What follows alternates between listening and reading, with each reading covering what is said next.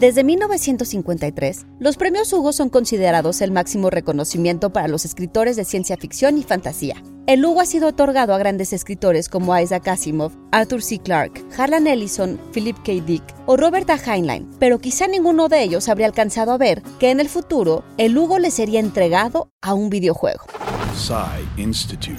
Masterpiece Your Life. Los Hugo se presentaron por primera vez en 1953 y su nombre rinde homenaje a Hugo Gensbach, fundador de la revista Amazing Stories. Originalmente las categorías del premio eran siete y contemplaban trabajos literarios como novelas y cuentos cortos principalmente. Con el paso del tiempo, estas se extendieron a producciones gráficas y audiovisuales, artistas y editores, adaptando el Hugo a las producciones culturales de cada momento de la segunda mitad del siglo XX y principios del. Few tales are told of Hades, whose very name inspires fear and penitence reminding us of the inevitable fate which we all share. Este año, los premios Hugo inauguraron una nueva categoría para reconocer a los videojuegos del género. Algunos de los nominados fueron los populares Animal Crossing New Horizons de Nintendo, The Last of Us Part 2 y Final Fantasy VII Remake de Square Enix. Sin embargo, la presea le fue otorgada a Hades, un juego del género roguelike desarrollado y publicado por el estudio radicado en San Francisco, Supergiant Games.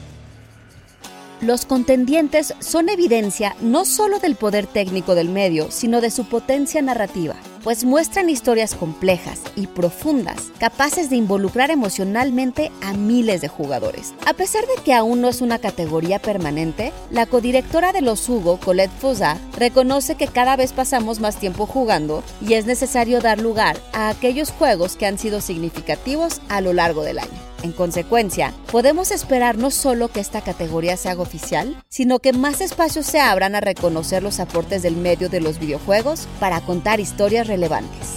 Texto original de Blanca López y guion Antonio Camarillo. La música de Hates es de Darren Corb.